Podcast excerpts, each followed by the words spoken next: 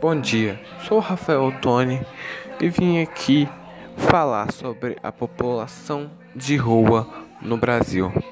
A população que é bem discriminada por boa parte da sociedade brasileira e pelo Estado. A gente, a gente nesse podcast vai ver a situação que esses moradores passam e, toda, e tudo que acontece com eles no seu cotidiano.